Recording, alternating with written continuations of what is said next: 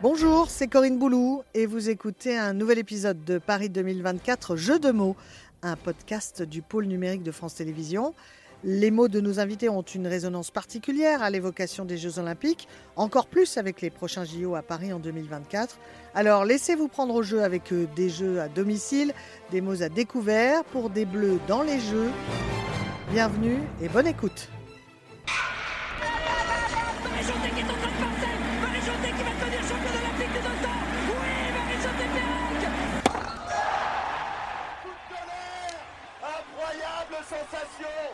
Petit frère s'est fait un prénom. Florent Manodou, champion olympique. Et l'or qui pleure. Allez les bleus, allez C'est à Rouen que je suis allée à la rencontre d'un champion hors norme. C'est là qu'il s'entraîne, non loin d'Yvetot, là où il vit. Un accident de travail fait basculer sa vie en 2010. Il trouve alors un autre chemin qui lui permet de vivre plus vite, plus haut, plus fort. Et depuis, il est un redoutable collectionneur de médailles, en mission désormais pour les Jeux paralympiques de Paris 2024. Bonjour Alexis Anquincan. Bonjour. Champion paralympique en paratriathlon aux Jeux de Tokyo, cinq fois champion du monde et champion d'Europe, rien ne vous résiste. Et quand vous n'êtes pas à l'entraînement ou en compétition, eh j'ai vu que vous interveniez dans le cadre de votre activité professionnelle sur le terrain pour sensibiliser les ouvriers à la sécurité euh, au travail. Alors Alexis, les Jeux paralympiques pour vous à Paris, c'est du paramétré, un parachèvement ou tout simplement cela s'annonce paradisiaque? Bah, je pense qu'il y a un petit peu d'étroit. La formule est, bien trouvée, mais forcément, euh, j'aimerais qu'il soit paradisiaque. C'est clairement ce que, ce que j'ai envie d'aller rechercher. Euh, avoir gagné Tokyo, pour moi, c'était euh, c'était un, but, une consécration. Et forcément que, que Paris me fait plus que vibrer. Et puis voilà, toute cette énergie, toute cette osmose autour des, des Jeux à la maison, les premiers Jeux paralympiques en France, c'est forcément quelque chose, moi, qui m'habite au quotidien et pour lequel j'ai envie de briller. Quelle image forte gardez-vous de votre titre à Tokyo en paratriathlon? Je rappelle qu'il s'agissait quand même de jeux à, huis clos en pleine période Covid. Oui, bien sûr. Alors euh, moi, l'image que je retiens, c'est euh, franchissement de ligne d'arrivée, parce que effectivement, on peut remettre dans le contexte que, que ce Covid avait rebasculé d'un an euh, les Jeux. donc ils n'ont pas eu lieu en 2020, mais en 2021, et que du coup, bah, 5 ans de préparation, c'est très long, c'est très dur. Ça a été compliqué pour la plupart des athlètes. Et moi, du coup, je suis arrivé avec une grosse étiquette de favori sur cette course, et il fallait concrétiser quoi. Donc voilà, il y avait beaucoup de mélange d'émotions, euh, le, devoir du travail accompli, en même temps un soulagement, en même temps euh, voilà beaucoup de fierté pour ma famille qui m'a accompagné énormément dans ce projet. Donc voilà, ce franchissement de ligne d'arrivée pour moi il est, magique. Et est-ce qu'il vous arrive d'imaginer la même scène à Paris, mais cette fois entourée d'une foule de spectateurs? Ben oui, bien sûr que j'y pense. j'y pense. Cette foule de spectateurs, elle sera magique, euh, j'en suis persuadé. Maintenant, euh, voilà, j'aime pas, euh, j'aime pas griller les étapes. Euh, il y a encore beaucoup d'entraînement à passer avant de franchir cette ligne d'arrivée en première position à Paris. Alors, spectateur des Jeux, vous avez dû l'être avant d'y participer. À quand remontent vos premiers souvenirs de JO, vous qui êtes né en 1985 bah, je l'ai souvent dit, moi, c'est Marie-Jo Pérec, Atlanta 96. Alors, je me souviens un petit peu de 92, mais euh, un peu moins bien. Ah bah, oui. mais, par contre, la finale de 96, euh, c'est incroyable. Euh, moi, c'est là où j'ai vraiment pris beaucoup d'étoiles dans les yeux et, et voir Marie-Jo avec une si belle foulée, etc.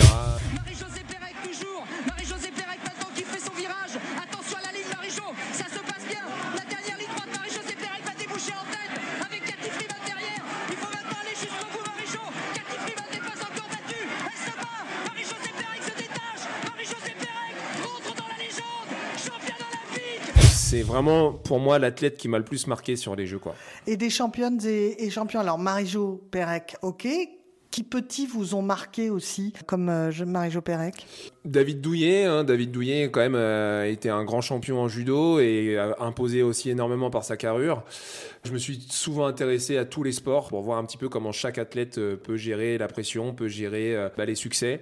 Il y a, tellement d'athlètes qui m'ont marqué forcément que c'est difficile de tous en parler. Alors d'autres, on a dit Pérec, Douillet Ouais, Pérec, Douillet, Jean Galfion à la perche. Je me souviens qu'il était quand même au-dessus.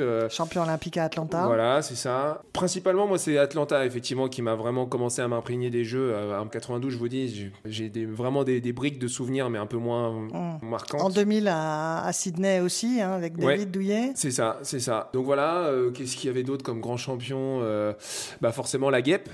La Laura guêpe. Flessel. Voilà, Laura Flessel, parce que pareil, euh, une carrière avec beaucoup de continuité de, de succès, donc voilà, c'est assez important. Laura Flessel, en quoi, par exemple, elle vous a marqué, la guêpe? Bah, déjà le surnom, je trouvais ça assez, assez atypique. euh, et puis, euh, et puis encore une fois, on, euh, l'escrime, ça reste un sport euh, assez particulier, très psychologique. euh, et, et on voyait Laura Flessel euh, assez concentrée. Et, et dès qu'elle marquait la dernière touche, elle sortait tout de suite son casque et envoyait une, une rage de vaincre assez incroyable. Moment Jeux Olympiques d'Atlanta. Deux Françaises vont se disputer la médaille d'or à l'épée.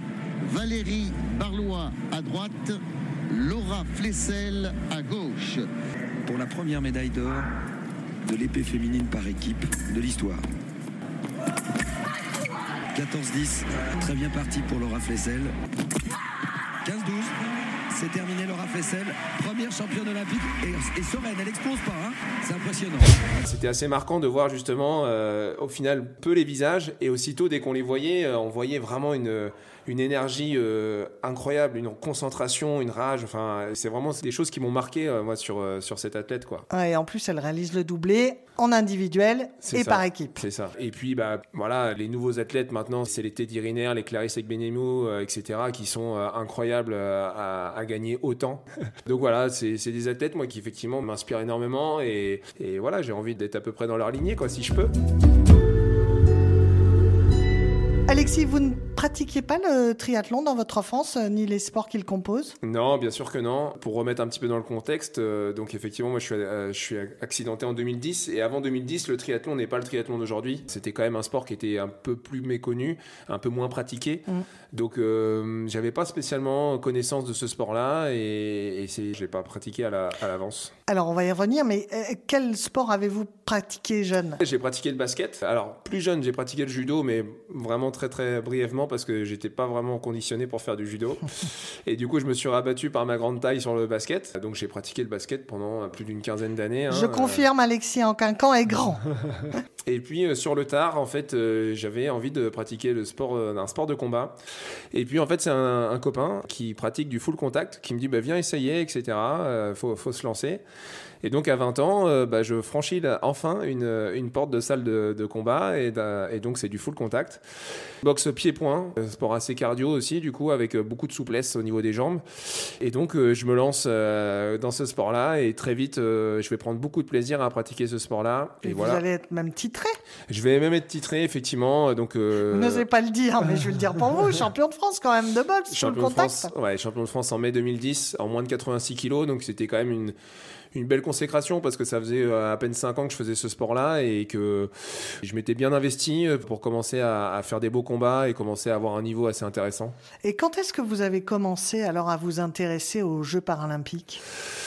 Les Jeux paralympiques, pour être franc, euh, je suivais ça, mais de très très loin, comme tout le monde en fait. Voilà, le- malheureusement, la médiatisation des Jeux paralympiques à l'époque était clairement insuffisante, et donc on avait très peu d'images. Donc euh, de très loin, je suivais ça, et forcément, j'ai été euh, plus marqué par les Jeux paralympiques, bah, moi-même ayant euh, basculé du côté obscur de la force, en devenant, en devenant moi-même athlète paralympique.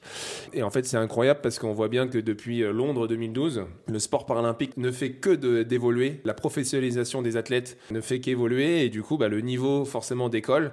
Et en fait, on est face à des performances maintenant aujourd'hui qui sont incroyables. Et pour moi, euh, clairement, c'est du sport de haut niveau à part entière. On ne doit plus considérer le sport paralympique moins important que le sport olympique, quoi. Mais ne devrait-il pas le, le sport paralympique rentrer avec les Jeux Olympiques Bah, ça serait un beau projet maintenant. Plutôt que 15 jours après euh, les sûr. Jeux Olympiques, il y ait les Jeux paralympiques Ça serait un beau projet. Maintenant, on connaît la conjoncture économique des Jeux qui coûte déjà malheureusement trop cher. Et du coup, inclure les athlètes paralympiques sur les Jeux Olympiques, ça serait euh, presque utopique en fait, parce que voilà, c'est pas la même chose. Les institutions, euh, les sponsors des Jeux Olympiques ne sont pas forcément les mêmes Bien sûr. que les Jeux paralympiques. Maintenant, pour moi, le vrai débat, c'est pas forcément de savoir si on doit les mélanger, les athlètes olympiques et paralympiques. C'est par contre de basculer les Jeux paralympiques avant les Jeux olympiques. C'est-à-dire que vous faites les Jeux paralympiques début juillet et vous mettez les, les Jeux Olympiques euh, fin juillet, début août. Et là, du coup, euh, ça a du sens. Pourquoi? Parce que les enfants sont en vacances et que des adultes commencent leur période aussi Mm. estivale de vacances. Donc là, on pourrait avoir du monde, on pourrait avoir des téléspectateurs, encore plus sur le bord des routes, pour, euh, dans les stades. Donc voilà, moi je pense que cette idée de, de les mettre avant, ça serait une bonne idée. Bon, l'idée est lancée. Est-ce qu'il y a une finale ou un exploit justement qui vous a particulièrement marqué sur des Jeux paralympiques? Les Jeux paralympiques, je vais être chauvin, hein, je vais parler d'une Française, Marie-Amélie Le Fur. Franchement, à, Londres, elle a été euh, exceptionnelle. Euh, c'est une des athlètes les plus titrées euh, au niveau paralympique. donc voilà, en sprint, en 100 longueur, elle a été vraiment très très forte. Oh quel départ, elle a giclé Marie-Amélie Le Fur qui est bien partie alors que la néerlandaise est loin derrière. Ah il faut tenir Marie-Amélie maintenant, ça va être bon. Marie-Amélie Le Fur, elle revient avant line. Oh non, il faut te jeter sur la ligne, elle s'est jetée. Elle est tombée, Marie-Amélie, et je pense qu'elle a gagné. Elle ne le sait pas encore. Elle attend. Elle va le voir, oui, elle l'est. Elle est championne paralympique. Que du bonheur. C'est une des premières athlètes qui a vraiment euh, soufflé euh, euh, une énergie positive autour du paralymp- paralympisme pardon, français. Grand coup de chapeau à elle. Aujourd'hui, elle est présidente du comité paralympique. Donc voilà, elle a fait une belle reconversion et c'est une athlète voilà, qui a insufflé vraiment des, bonnes valeurs et une bonne osmose autour de tout ça. Et on voyait bien que Marie-Amélie, effectivement, quand elle arrivait sur, sur le stade d'athlètes, eh ben, elle basculait dans le côté guerrière et voilà, elle lâchait rien. quoi. Quand on évoque les Jeux paralympiques, il y a un nom aussi qui vient à l'esprit, Oscar Pistorius, aujourd'hui emprisonné en, Afrique du Sud hein, après avoir été condamné pour le meurtre de sa compagne. Oscar Pistorius, champion paralympique aux Jeux d'Athènes en 2004, à Pékin en 2008, puis à Londres en 2012. À Londres, Pistorius, double amputé, fut d'ailleurs le premier athlète handicapé à courir sur 400 mètres aux côtés des valides. Il portait des lames en guise de, de prothèse, un objet controversé à l'époque, hein, en tout cas contesté par les valides. Les lames sont devenues aujourd'hui incontournables pour les athlètes paralympiques. Est-ce que Pistorius reste malgré tout pour vous une figure marquante dans l'univers du paralympique? Alors, ce qui est compliqué, c'est le politiquement correct. En fait, euh, moi, on m'a déjà demandé quel athlète euh, m'avait euh, le plus impressionné, effectivement, et avait le plus marqué le paralympisme. Bien sûr que ma première réponse avait été Oscar Pistorius. D'un point de vue athlète, il n'y a pas de discussion. Maintenant, effectivement, euh, ce qu'il a fait derrière et, et cet homicide. C'est pour euh, ça que je l'ai rappelé. ouais. voilà, c'est ça. C'est dramatique et, et forcément ça noircit le, le tableau. Mais euh, voilà, on pourra jamais retirer ça que ça a été le premier athlète à, à faire parler autant de l'athlétisme, du para-athlétisme et du coup du monde paralympique. Donc euh, moi je suis désolé. Ce qu'il a fait c'est euh, impardonnable. Mais par contre d'un point de vue sportif, d'un point de vue athlète, oui, ça a été le premier athlète qui a vraiment lancé euh, des choses inc- incroyables. Et vous auriez pu, vous, euh, être aux côtés de, de valides en, en paratriathlon? C'est compliqué avec la natation, hein, parce que là, vous n'avez pas de prothèse. Ouais, c'est ça, je nage sans prothèse. Alors moi, ce que j'aime dans mon sport, effectivement, c'est que je suis triathlète avant d'être paratriathlète. Donc quand je prends le départ d'une course de paratriathlon, effectivement, bah, c'est au niveau international. Donc là, on est tous euh, dans des catégories euh, d'handicap. Par contre, moi, en préparation, pour être le, le plus costaud possible, bah, je m'amuse aussi à, à prendre le départ de courses régionales, donc là, en triathlon. Et donc, en fait, euh, bah, je, je fais la course avec euh, que des valides, en fait. Donc, c'est là où c'est intéressant pour moi, c'est que euh, quand j'ai commencé le triathlon, euh, donc quand je faisais ces courses-là avec les valides, j'étais pas au niveau d'aujourd'hui. On entendait sur le bord de la route, ah, c'est bien, il est courageux. Maintenant que je suis clairement en capacité d'aller gagner ces courses-là, bah, en fait, les gens trouvent des excuses en disant, ah, mais c'est normal, il a une prothèse. Donc c'est là où moi euh, le beau pied de nez de destin, c'est ça, c'est de prouver aux gens Eh oui. que en fait cette prothèse, moi je la fais oublier quoi. Alors, vous êtes équipé vous-même hein, d'une lame pour, Oui. euh, pour courir, Alexis. Chaque année, vous dites, on fait un moulage du moignon pour adapter la prothèse en carbone. J'en ai deux pour la course, un pour le vélo et je nage sans, ce qu'on ce qu'on disait. Cette euh, prothèse, elle fait partie de vous, quoi. Oui, c'est ça, c'est-à-dire qu'en fait aujourd'hui, euh, si on résume grosso modo, j'ai été un tiers ou un quart de ma vie normale, valide, et, euh, et je serai deux tiers ou trois quarts de ma vie amputé. Donc euh, clairement aujourd'hui, cette prothèse, elle fait partie de moi en fait. Hein. Euh, J'ai pas d'habillage spécifique, j'ai une prothèse un peu qui ressemble à une jambe de robot, et clairement c'est fait un peu exprès pour justement prouver un peu et, montrer aux enfants que bah, ça existe ces prothèses-là. Je cherche en aucun cas à dissimuler ça. Au contraire, ça, ça fait partie de, de ce que je veux re- revendiquer. Et puis, et puis voilà, grosso modo, si euh, demain il y a un génie qui arrive dans cette pièce et qui me demande de savoir si je peux euh, ravoir de nouveau ma, ma jambe, bah, je pense que clairement je lui demande de, de repartir, quoi, parce que parce que ce que je vis aujourd'hui et ce que j'ai construit euh, avec Eh cette oui. amputation, et bah voilà, je vis euh, quelque chose d'assez exceptionnel et non, j'ai pas envie de revenir euh, du côté euh, normal. voilà, j'aime ce que je fais aujourd'hui, je suis hyper épanoui et, et voilà, j'ai construit ma famille autour de tout ça et voilà. Oui, vous participez aux Jeux paralympiques, vous êtes même champion en titre. Aux Jeux olympiques, vous n'y auriez peut-être pas participé. Je j'aurais certainement pas participé aux Jeux Olympiques, effectivement, parce que j'étais déjà dans le monde actif à cette époque-là et que voilà, j'avais construit. C'était loin de vous. Voilà, j'avais construit une vie différente. Et voilà, en fait, j'ai pris ma revanche justement sur cette idée d'être sportif de haut niveau parce que j'ai toujours rêvé de ça euh, depuis le plus jeune âge. Hein, euh. Donc voilà, représenter mon pays à l'international. Euh, moi qui avais jamais pris l'avion quasiment, aujourd'hui je me retrouve à voyager à travers le monde pour aller justement défendre ce drapeau bleu, blanc, rouge en, en triathlon. C'est une belle revanche sur la vie en fait. Alexis, vous êtes plutôt Pont Neuf, Pont Alexandre III ou Pont des Arts? Vous voyez où je veux en venir bah Forcément, euh, je vais dire Pont Alexandre III, parce que c'est là où tout va jouer en, en 2024. c'est euh, là que sera donné le départ du triathlon paralympique. Le seul, le, seul point noir de ce pont Alexandre III, c'est que du coup, c'est un vieux pont et un des plus fragiles de Paris. Et malheureusement, en fait, on n'aura pas les tribunes adéquates pour avoir des spectateurs en nombre. Donc... Ils seront tout au long de la rive. Exactement. Ne vous inquiétez pas pour ça, Alexis. Ils seront là, vos supporters. J'en doute pas. Nager dans la Seine, euh, vous pensez d'ailleurs pouvoir le faire en, en, toute sécurité Vous pensez euh, que ça sera prêt pour, euh, Mais pour vos épreuves C'est vraiment drôle parce que tout le monde m'en parle de cette qualité d'eau à, Paris. Et je pense que beaucoup de gens se font une, une, montagne de la Seine. Bien sûr que. Vous la connaissez bien ici à Rouen en plus. Oui, je la connais bien. Et euh, honnêtement, euh, la Seine de 2023 et 2024 ne sera pas la même que la Seine des années 80-90 où clairement elle était souillée et, vraiment moins propre qu'aujourd'hui. Et pour rassurer tout le monde, en fait, nous en triathlon, on est souvent habitués à nager dans des eaux euh, plus ou moins douteuses. J'ai eu deux ans de suite la, la, bonne idée et la, la chance d'avoir participé au championnat du monde à, à Rotterdam, dans le port de Rotterdam. Donc, comment vous dire que si vous vous avez nagé dans le port de Rotterdam, vous pouvez facilement nager dans la Seine. En natation, donc vous nagez. Voilà, 750 mètres de natation en une seule boucle.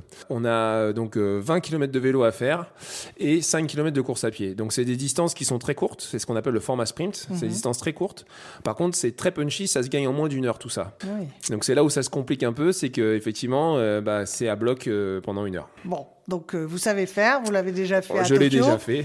Bon, la difficulté, c'est de devoir le renouveler à, à Paris. Venons-en d'ailleurs à la cérémonie d'ouverture. Est-ce que vous y avez participé à Tokyo dans cette ambiance particulière? Non, j'ai pas participé à la cérémonie d'ouverture et, malheureusement pas non plus celle de clôture. Parce que bah, clairement, en fait, faire une cérémonie d'ouverture dans un stade vide, pour moi, ça n'avait pas forcément beaucoup de sens.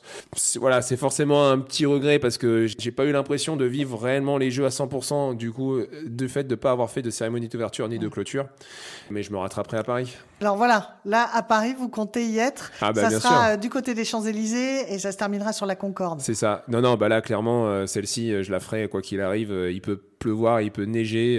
je serai dans les rangs français, ça avec grand plaisir. D'ailleurs, les Jeux doivent-ils permettre de transformer la ville, en tout cas ouvrir son espace aux personnes en situation de handicap? Parce que les Jeux paralympiques sont aussi faits pour ça. Bah, en tout cas, je l'espère. Hein, je l'espère, quoi qu'il arrive. Moi, aujourd'hui, euh, clairement, mon message auprès des athlètes euh, français paralympiques, c'est euh, d'en mettre plein la vue en 2024 parce qu'on sera attendu et que, comme c'est la première fois que la France va accueillir les Jeux paralympiques, eh ben, on doit être au rendez-vous, en fait. Et que, du coup, enfin, les politiques se rendront compte, malheureusement, aujourd'hui, du manque d'accessibilité partout.